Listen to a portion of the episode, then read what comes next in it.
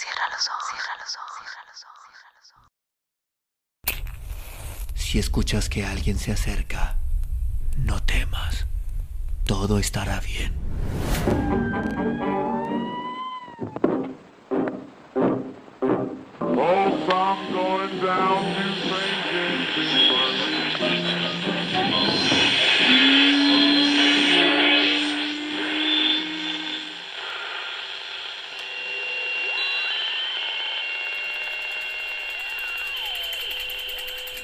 Estás escuchando, Crónica, Crónica, Crónica el lugar, el lugar donde, donde entra por tus oídos. por tus oídos.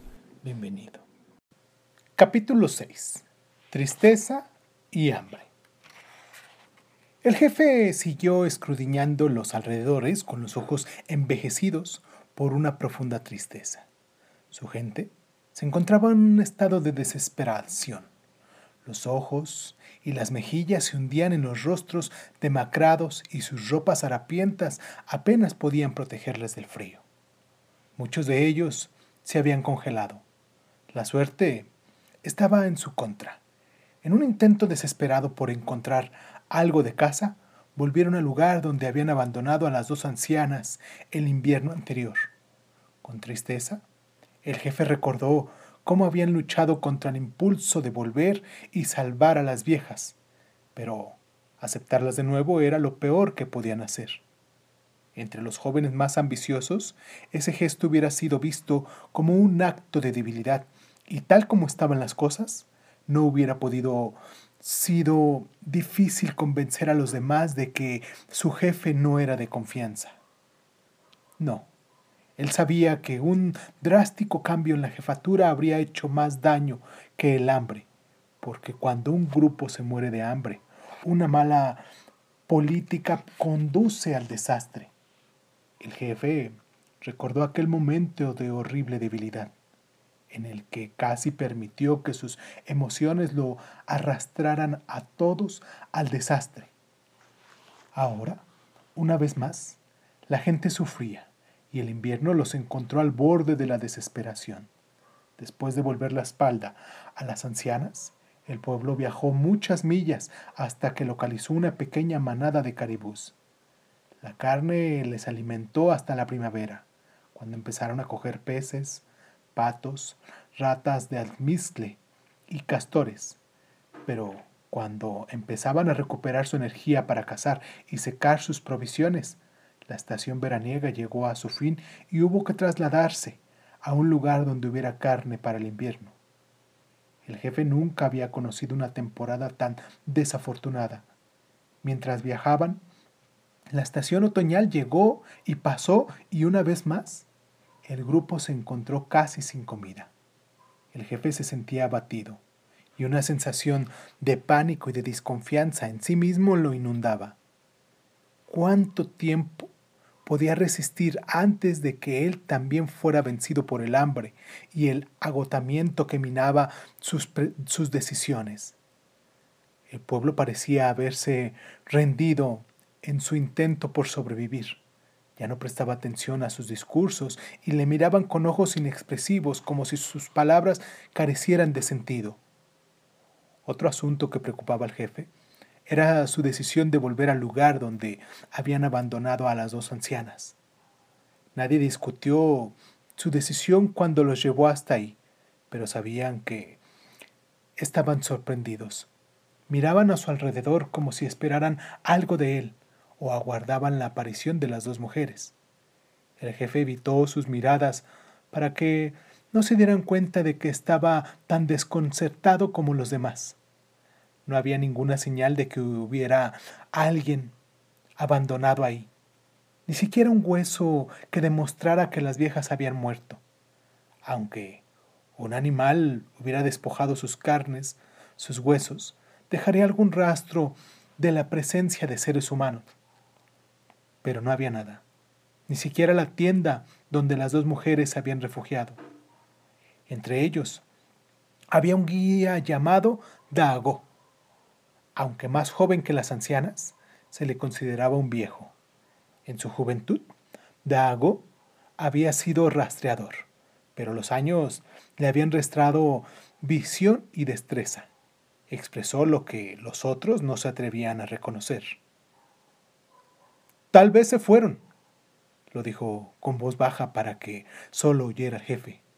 Pero en el silencio reinante sus palabras fueron oídas por muchos más y algunos sintieron renacer la esperanza de volver a ver a las mujeres a las que habían querido.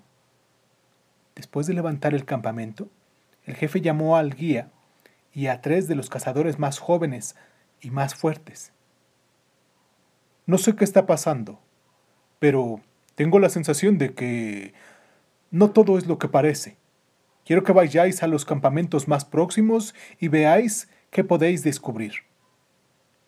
El jefe no dijo nada sobre sus sospechas, pero sabía que el guía y los tres cazadores comprendían, en especial Dago, porque había estado a su lado el tiempo suficiente para adivinar su pensamiento solo con mirarlo. Dago sentía un gran respeto por el jefe y sabía los remordimientos que tenía por el abandono de las dos ancianas y el sufrimiento por el que estaban pasando. Sabía también que el jefe se desesperaba por su debilidad y que todo ello se reflejaba en las profundas arrugas de amargura que se dibujaban en su rostro. El viejo suspiró. Prevenía que pronto aquel aborrecer a sí mismo haría estragos y no le gustaba la ira de un buen hombre como aquel se destrozaba de esa forma. Sí, intentaría descubrir lo que había pasado con las mujeres, aunque fuera un esfuerzo inútil. Mucho después de que los cuatro hombres hubieran abandonado el campamento, el jefe seguía con la mirada fija en la dirección en que se había ido. No podía dar una razón concreta del por qué malgastaba sus energías y un tiempo precioso en lo que podía ser una misión absurda. Sin embargo, en su interior latía una extraña sensación de esperanza. ¿Esperanza? ¿De qué? No lo sabía con certeza de lo único que estaba seguro era de que en los tiempos difíciles el pueblo debía permanecer unido, y el invierno pasado no había sido así. Habían cometido una injusticia con ellos mismos y con las mujeres, y desde entonces el pueblo sufría en silencio. La única solución sería que las dos ancianas hubieran sobrevivido, pero las posibilidades eran mínimas. ¿Cómo podían dos seres débiles sobrevivir a las heladas, sin comida ni fuerza para cazar? Aún así, no podía renunciar a aquel resquicio de esperanza que había perdurado a pesar de toda aquella desventura. Encontrar a las mujeres vivas daría al pueblo una segunda oportunidad, y eso era lo que más deseaba. Los cuatro hombres estaban acostumbrados a recorrer largas distancias. En un día recorrieron la misma distancia que para las mujeres habían supuesto días enteros de viaje hasta su primer campamento. Cuando llegaron no encontraron nada salvo un paisaje inabarcable de nieve y árboles. La caminata acabó con sus ya escasas fuerzas y decidieron pasar ahí la noche. Cuando la primera luz de la mañana despuntó, los hombres se levantaron y se pusieron en marcha de nuevo. La luz diurna se desvanecía cuando llegaron al segundo campamento y no encontraron señal alguna de que hubiese haber sido habitado en mucho tiempo. Empezaron entonces a impacientarse. Desde muy niños se les había enseñado a respetar a sus mayores, pero a veces creían saber más que los viejos. Aunque no expresaban en voz alta, creían estar desperdiciando un tiempo precioso que debería ser aprovechado para cazar alces. ¡Vámonos ya! dijo uno de los jóvenes. Los otros se pusieron enseguida de su parte. Los ojos del guía brillaron con ironía. Qué impacientes eran. Pero Dago no les criticaba por ello, porque él también había sido fogoso en su juventud. Así que dijo, Mirad con detenimiento lo que os rodea. Los jóvenes cazadores le miraron con impaciencia. Mirad esos abedules, insistió Dagu, y los hombres fijaron la mirada vacía en los árboles. No vieron nada extraño. Daagú suspiró y eso llamó la atención de uno de los jóvenes, que intentó de nuevo descubrir qué era lo que veía el viejo. Finalmente sus ojos se agrandaron. Mirad, extrañó, mientras señalaba un hueco en el tronco de un abedul. Entonces observaron que otros árboles bastante alejados entre sí habían sido cuidadosamente pelados.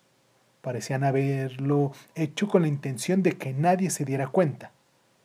A lo mejor fue otro grupo, dijo uno de los hombres. ¿Por qué iban a intentar ocultar esas marcas en los árboles? preguntó Dagu. El joven se encogió de hombros sin saber qué responder, así que Dagu le dio instrucciones. Antes de volver, quiero explorar esta zona. Sin darles tiempo a que protestaran, el guía mandó a cada uno en una dirección diferente. Si veis algo raro, volved aquí enseguida y os acompañaré para ver qué es. A pesar del cansancio, los hombres empezaron a buscar, pero con reticencia. No tenían ninguna confianza en que las dos mujeres vivieran todavía.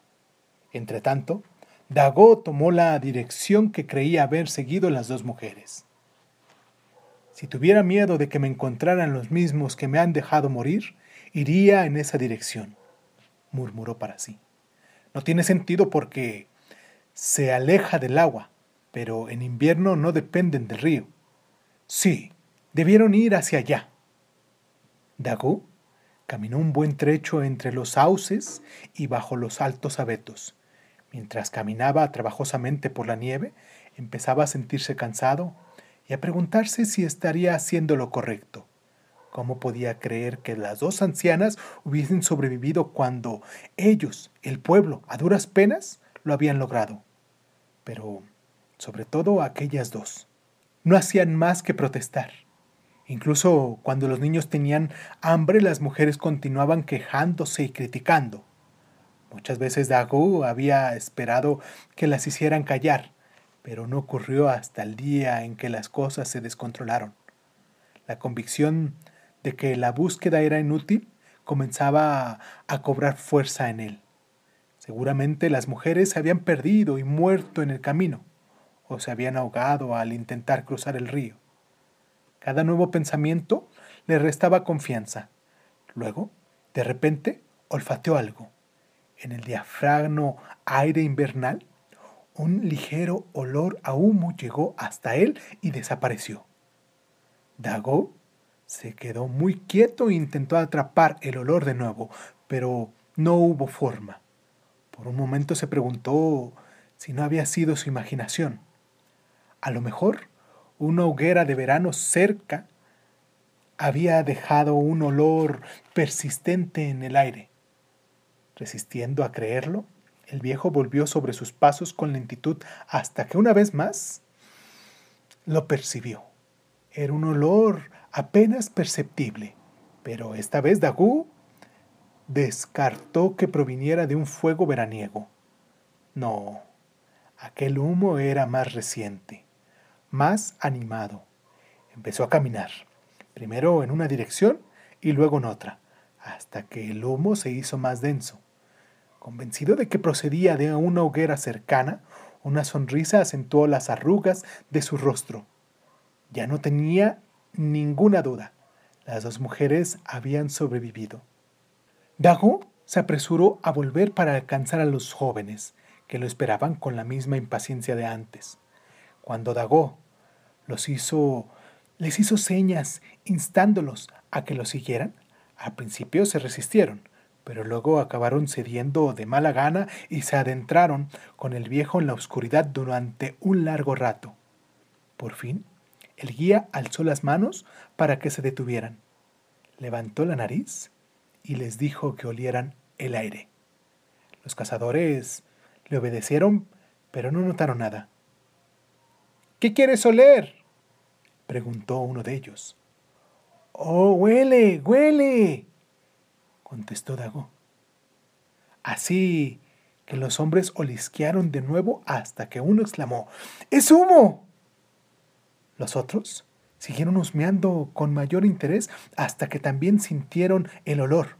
Todavía escéptico, uno de los jóvenes le preguntó a Dago qué esperaba encontrar. Ya veremos, contestó sencillamente mientras les conducía hacia el humo. Los ojos del guía se contrajeron en la oscuridad buscando la luz de una hoguera.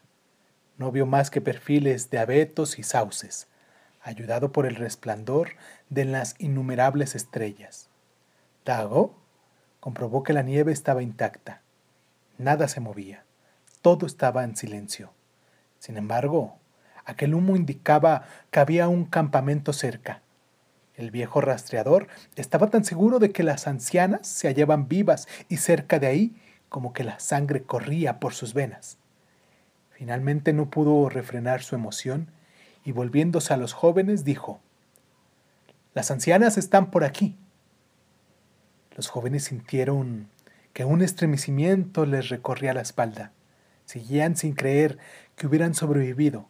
Dago ahuecó las manos en torno a la boca y gritó los nombres de las mujeres en el silencio de la noche aterciopelada, añadiendo su propio nombre. Luego esperó y escuchó tan solo el sonido de sus palabras que se perdían en silencio.